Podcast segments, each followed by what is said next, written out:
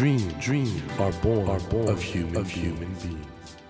Human beings, human beings grow, grow with, dreams, with dreams. That, that is dream, is dream heart. When you touch, when you that, touch warm that vibration, vibration, a new dream, a new dream will be born, born of you, of you. Dream, dream heart, heart. ドリームハート政教新聞がお送りします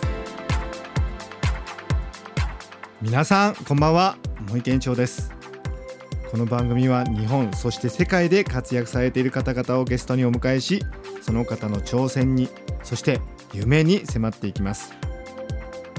さあ今夜お迎えしたお客様はタップダンサーのヒデボーさんです。ヒデボーさんは東京都出身。映画「座頭市」のタップシーンの振り付け出演により一躍脚光を集めました。タップダンサーのご両親のもとで幼少よりタップダンスを始め現在は日本のタップダンス界の第一人者として国内はもちろん海外でも数々の実績を持たれています。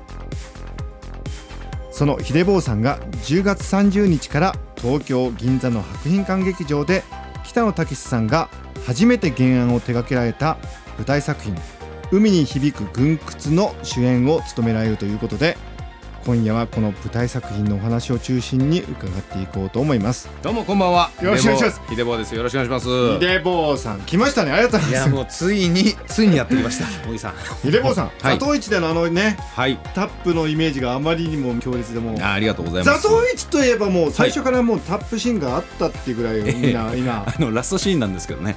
もうでもずーっと座頭市ってそうだったよねって思うぐらいみんなそれぐらいなんかねああのシーンが強烈にあありがとうござい残ますってるんですけども、ねえ。あのはい。はい。先ほどオープニングでもご紹介したんですけど、はい。そのヒデボーさん主演の舞台が、はい。東京銀座博品館、はい。ここでこれ北野武さんがそうなんです。実はねあの、はい。舞台はい。の脚本というのを武さんが初めて書いてくださいましてですねこれ実は1 2 3年前にね武さんが映画にしようって言ってうん。おっしゃってくれてた話があってでそれがあの12、3年前ちょっと待ってください。それって座頭市と同じくらい、ザトイチの前なんですよ。ザトイチがもう12年経つので、ええ12、あほん3そうそう、うん。ザトイチを取りかけるときに、はい。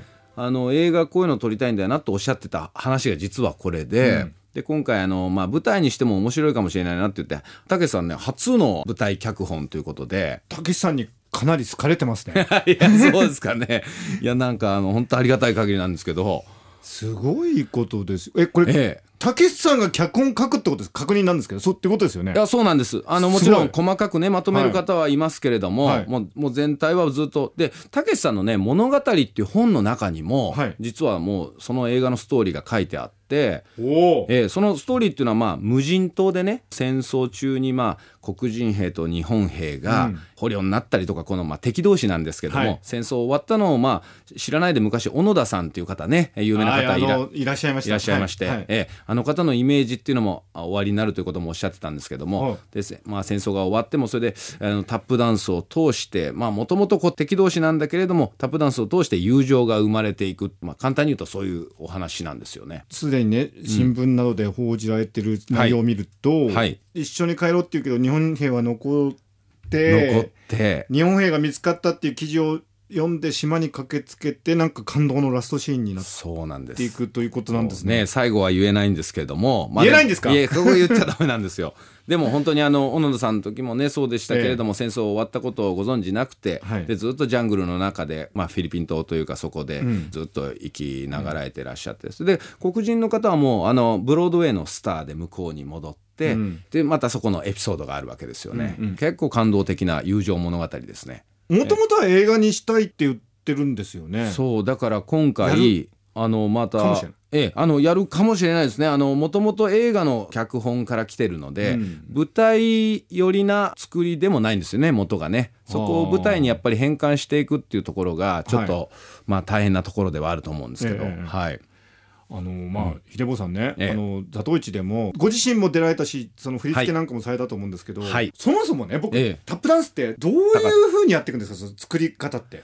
結構タカタカタカってみんなで足を揃えるイメージだと思うんですけれども、それブロードウェイのタップっていうのがねブロードウェイスタイルっていうのが実は一つあるんですけどああれブロードウェイスブロードウェイスタイルというみんなで足を揃えて、はい。まあラインダンスじゃないですけどね、はい。それがブロードウェイスタイルのタップダンス、ええでもう一つ本当にあの黒人の開拓時代から奴隷船の中でとかね、ん。手をつながれてたけど我々には足があって言葉として伝達できるって喋っちゃダメだけど足のリズムで我々は意思の疎通をできるんだっていうリズムタップっていう種類があってお割と今回もやるのはリズムタップでたけしさんもずっとおやりになってるのはリズムタップなんですね。だからドラムとかパーカッションみたいな細かい。これはミュージックってことですね。音楽？あ音楽です。だからバンドの一部みたいに捉えていただいてもというような細かいですね。ザトウイチでもねラストシーンで感情が高まってうわーってくる時のタップっていいと思うんですけどもともとじゃああれですか？あの、はい。まあ、その黒人の方もそうですけどそなんかちょっと差別されたりとかそうです抑圧されたみたいなのがあありタップというものが生まれてきたっていう。もうまさにそうですね、あの説はいろいろ古くから歴史がね、まあ、あはい。のスペインだとフラメンコがとかいろんなことが、アイリッシュだとアイリッシュダンスあるんですけど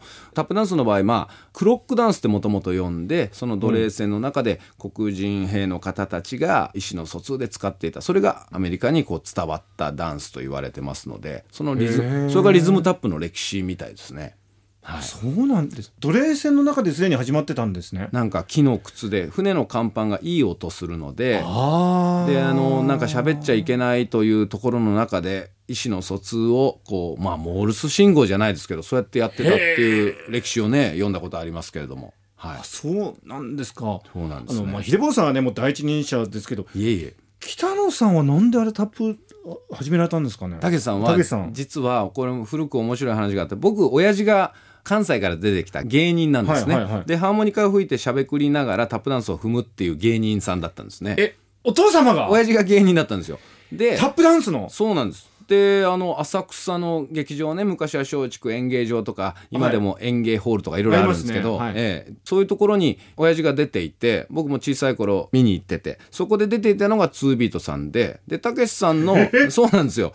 でたけしさんのあの深見千三郎さんっていうお師匠さん。お師匠さん、うんうん。お師匠さんがタップぐらいできないとダメなんだよ芸人はって言ってずっと昔からタップをやってらしたっていうのがたけしさんの根底でらして。浅草芸人時代からもうタップやってたってこと？そうなんですよ。じゃあものすごい近いところにいらしたってことですよね。たんですけどこれがまた時を経てなんか巡り会えるということで僕小さい頃以来お会いはしてないですから。その時はええ。2ビートで出てるってそれを子供として見てたってことですか？そう子供として袖から親父の舞台と一緒にわあ有名な2ビートだと思って見てて、たまにこう頭とかなぜてもらってもうただの坊主ですえよねその頃って何歳くらいですか？6歳とかです。6歳7歳うです。わちょっとこと再会した時は、はい。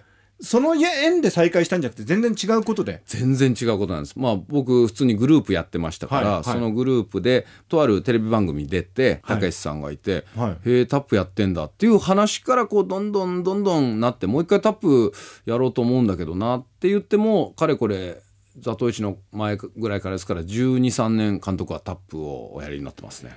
たけしさんは。はい、でその時じゃああの、はい。フランスだっていうかあのね浅草ではい。いた坊坊主が。え覚えてました？いやーもうさすがに覚えてないですけど、うん。僕親父ケリー樋口っていうんですけどね、実はケリーの息子でっていうこともちゃんと捉えてくださってえーっていう話からのなんか不思議な縁だね話ですね。なんか不思議な縁なんですよね。うん。ご縁いただいて。はいそしてあの、脚本演出は高平哲郎さん高平哲郎さんすごいですね。なんかもう本当に大御所の方にも恐縮なんですけどもでもなんかやっぱり舞台を作るにはたけしさんの頭の中っていうのをすごく舞台用にね直してというか作ってくださってるのかな、はいはい。これがやっぱりあさすがもう見事だなというところがあって。はい。すみません僕あの全く素人なんで、はいはいはい。あのタップダンスって、はい。時間的にはどれぐらい続けられるもんなんですか？でもねグループですと普通に歌のコンサートのようにあの2時間とか2時間、えー。やりますんでなかなかねアスリート的な私もこの間あのソロのライブやらせてもらったんですけど、はい。やっぱり自分一人でも1時間45分とかだったのでなかなかねこう結構いろいろできるんですよ。タップダンスと言いましても。お客さんにも覚えていただいたり1時とか。間45分。なかなかなかなかやりますよね。ひょっとして足の筋肉すごいですか？タップダンスって実は背筋を使うんです。これもあんまり 僕分かって、えーいられないと思うんですけど、あの、はいはい。はい引き上げるので、なるべく地面にこう近づかないように軽く踏むのがポイントなので実は引き上げてるのが背筋なんですよね。そうなんです。あのひょっとして筋肉すごい？いやすごくないですけどタップダンスはそんな筋肉でも足の筋肉はやっぱりついちゃいます。足はなんかもうこういう足はこうあこういうことになりあってちょっとね今すいませんラジオじゃあのギリシャ彫刻みたいな感じ。すごい。いやでもその舞台、はい。だからえっと、ね、に 2, 時間とか続くとしても、その間だって半分としても1時間タップやっててそれを毎日やるわけでしょ。毎日やりますね。でもミュージカルとかでもやっぱり2時間2時間半の舞台をねロングランになりますともう1ヶ月ぐらいやってますから、はいはい。その辺はねでもそういう体力作りにやっぱりダンサーって体がなっていくんですよねあ大丈夫なように。大丈夫なように。ねえ、僕歌とかのがすごいなと思ってあの声とかあの枯れたらあのオペラの人とかどうするのかなと思うんですけどでもタップだ意外と大丈夫ですね。その代わりアミノ酸とかたくさん飲みますけどね。いやこれ本当にちょっと楽しみなんですけど、はい。北野さん北野武さんとはもともとこの座頭市でご一緒にお仕事されたっていうのが我々の中で強烈に印象付けられてるんですけど そもそもその、えっと、子供の時にまあね、はいはい。あの頭撫でられてあとはその番組であったっていうのは何年 ?2002 えっとね2002年です。年ってことは映画の前の年もう年。ってことですよにあってたけしさんがあの、はい。タップもう一度やるからって言って、はい。でたけしさんお忙しいんで僕、はい。番組ってテレビって日本撮りとかよくするね、わけですけどその収録の合間に私がテレビ局に駆けつけて合間にタップダンスされるんですよね。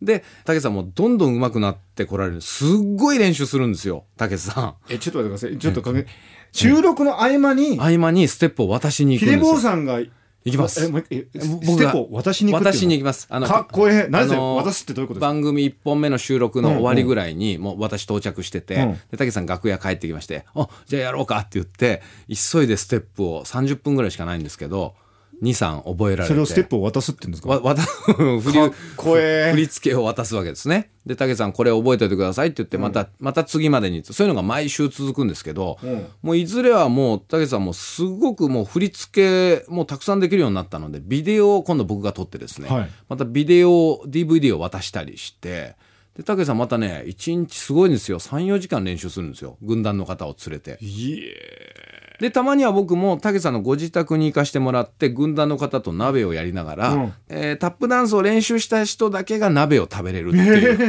っていうのがあって。その辺の話から今度実は映画を撮るんだけどさ座頭市っていうのがあってねっていうお話に結びついていく感じなんですよね。確認なんですけど、はいはい。ヒデボーさんははい。たけしさんの師匠ってことですよね？タップダンスに関して言うと、まあタップダンスはまあそういうことになってきすごいじゃないですか。いやいやそんなことない世界のたけしの師匠っていう。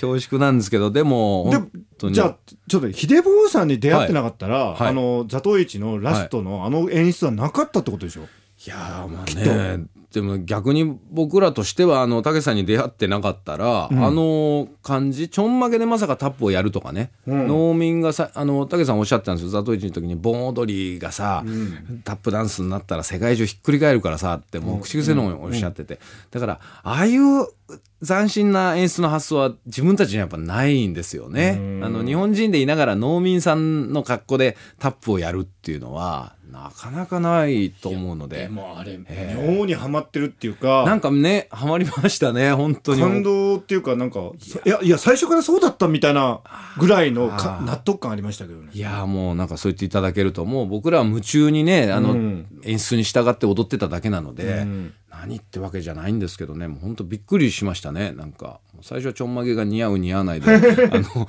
グループで揉めてたり、そういう低レベルな話です。ええ。タップってもともとだってアメリカのものだったのがそれがああいうそうですね。形で座頭市って。あれ海外の方の反応どうでした？それが海外の方がやっぱり最もすごいんです。やっぱり侍がタップをやったみたいなねことを。だから、洋舞というか向こうのダンスなので、うんモノマネをしてるだけじゃダメで、武さんがやっぱそこはわらじでタップをやるっていうことが、で、まあこの時短だじゃないけど、足踏みをして意思を伝えるってことに関しては、武さんはやっぱりまあタップということを通すけど、世界共通だと思ってらっしゃると思って、でそれがあの格好でわらじでやったというのはもう新聞にも仰天だってこう書いていただいて、うん。なるほどなってあ後から僕らはなんかそういうことがよく分かってきましたね。はい。だからやっぱりね外国の方は逆にそのオリジナリティとかはい。新しいことに挑戦するっていうそこをねあもうね評価してくれるんだろうね。そうなんです。アイデンティティとかやっぱりそういうことを結構ね外国の方おっしゃるので、うん。はいありますねそこは大いに、まあねたけしさんとひでぼうさんの物語まだまだ続いてるってことで。はい。このでも舞台作りっていう旨で、第二次大戦終わった後もずっとね、はい。はい。無人島で暮らしていらした日本兵の方とか、はい。どんな感じなんだろうっていうのは。やっぱりね、うん。これもう変な話僕がその戦争をね経験してるわけではないので、やっぱりそういった深い歴史とか、いろんなことやっぱりまあもちろん知る機会にもなるし自分の勉強にもなるんですよね。だからそういった無人島でずっと暮らされた方戦争を経験された方どんな思いでってやっぱこれ後世もっていうか我々もやっぱりすごく知るべきだと思っていて、今まさにまあ勉強中なんですけどねね。しているんですけどどこまでやっぱりそういった心理や気持ちというのをね捉えてお芝居ができるかというところはちょっと挑戦なところですね。はい、本当にあの横井さん小野田さんのお二人のニュースは世界中に衝撃を本当に衝撃ですよね。与えてに逆に言うと日本人ってある意味ですごいなとすごいですね。戦争終わって20年とかそうまだそのうん命令に従ってね、うです争をね。追行してるっていうすはい。そこら辺のねなんかやっぱりこう忍耐といいますか日本人のそのなんかやっぱり魂というのがそういうところにねあるのかなという強いものを感じますよね。でもそこら辺とそのねあのうん。もともと虐げられていた黒人の方がタップダンスやったっていう、それのスピリットと魂と魂がぶつかり合ったらおっしゃる通りです。レジェンドの舞台本当にそうなんですよ。レジェンドなんですよ、もうまさにだから歴史的にもそういったあの深い意味を捉えていくと、そういった背景がたくさんあるんでね。まあこれはもう本当大切にしないといけない作品だなと思ってますね。はいでもタップの振り付けは秀坊さんがこれ当然あの基本的にはやらせてもらいます。もちろんねね相手とのアドリブとかもいろいろありますから、うんうんうんうんあえアドリブもあるんですか？基本的にはリズムタップってアドリブで耳でやっていくんですよ。えそうなんです。だからあのちょっとジャズに似てますね。なるほどあジャズのセッションに。ジャズなんだ結構ジャズですね元がじゃあひょっとしたら、はいもう舞台上で化学反応でもそうなんです。だからライブなんかやっててもセッションの場合はまあもう全くどうなるかがわからないんですよね。小説だけ概略だけ決めておいて中身はどうなるかわかんないっていうのが、まあ、タップダンスのリズムタップの面白いところ。スリリングですね。結構スリリングですね。はい。じゃあもう一期一会というか毎回違うかもしれないっていう。違うのでこれは茂木さんに毎日見に来ていただいても大丈夫です 皆さんぜひ白人館劇場のあの舞台ちょっとご覧いただきたいと思うんですけども。お願いします。さてそろそろ今週はお別れの時間になってしまったんですけども、はい。あの秀坊さんには来週もお越しいただいてお話をも続き。ちろんです。ありがとうございますお願いします。ということで、えー今夜はタップダンサーの秀坊さんにいろいろお伺いしました、はい。とにかくあのたけしさんのタはい。ップダンスのお師匠さんですから、恐縮はい、です、来週もぜひよろしくお願いいたします。お願いします。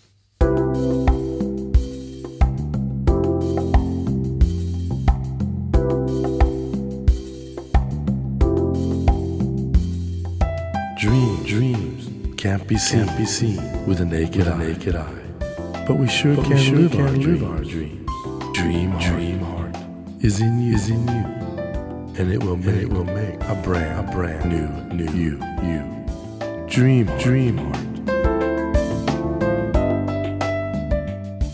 日本そして世界で活躍されている方々をゲストにお迎えしているドリームハート今夜はタップダンサーのひでぼうさんをお迎えしましたねえひでぼうさんとたけしさんの出会いっていうのは本当になんか意外というかそういうご縁っていうのがねあるんでしょうけどでもそのたけしさんがねひでぼうさんをまあ本当にご師匠として、まあ、タップダンスをそのね1日3時間も本当練習するとかそういう話もすごいなと思いますしやっぱりね秀子さんご自身も長年ずっとそのタップダンスにかけてきた情熱のその熱量っていうかねそれを感じちゃうんですよ。一つのことにずっとずっと自分の思いを傾けるというそれで本当に人は遠くまで行けるんだけどだけどまだまだ先があるっていうね人生というものの果てしなさ。本当に感じました。いや秀坊さん本当にすごいなと思います。さてドリームハートのホームページでは毎週3名の方に1000円分の図書カードをプレゼントしています。番組へのご意見などメッセージをお書き添えの上ドリームハートのホームページよりご応募ください。お待ちしております。さあ来週もタップダンサーのひでぼうさんにご登場いただきお話の続きを伺います。どうぞお聞き逃しなく。それではまた来週のこの時間にお会いしましょう。ドリームハートお相手は森健一郎でした。ドリームハート政教新聞がお送りしました。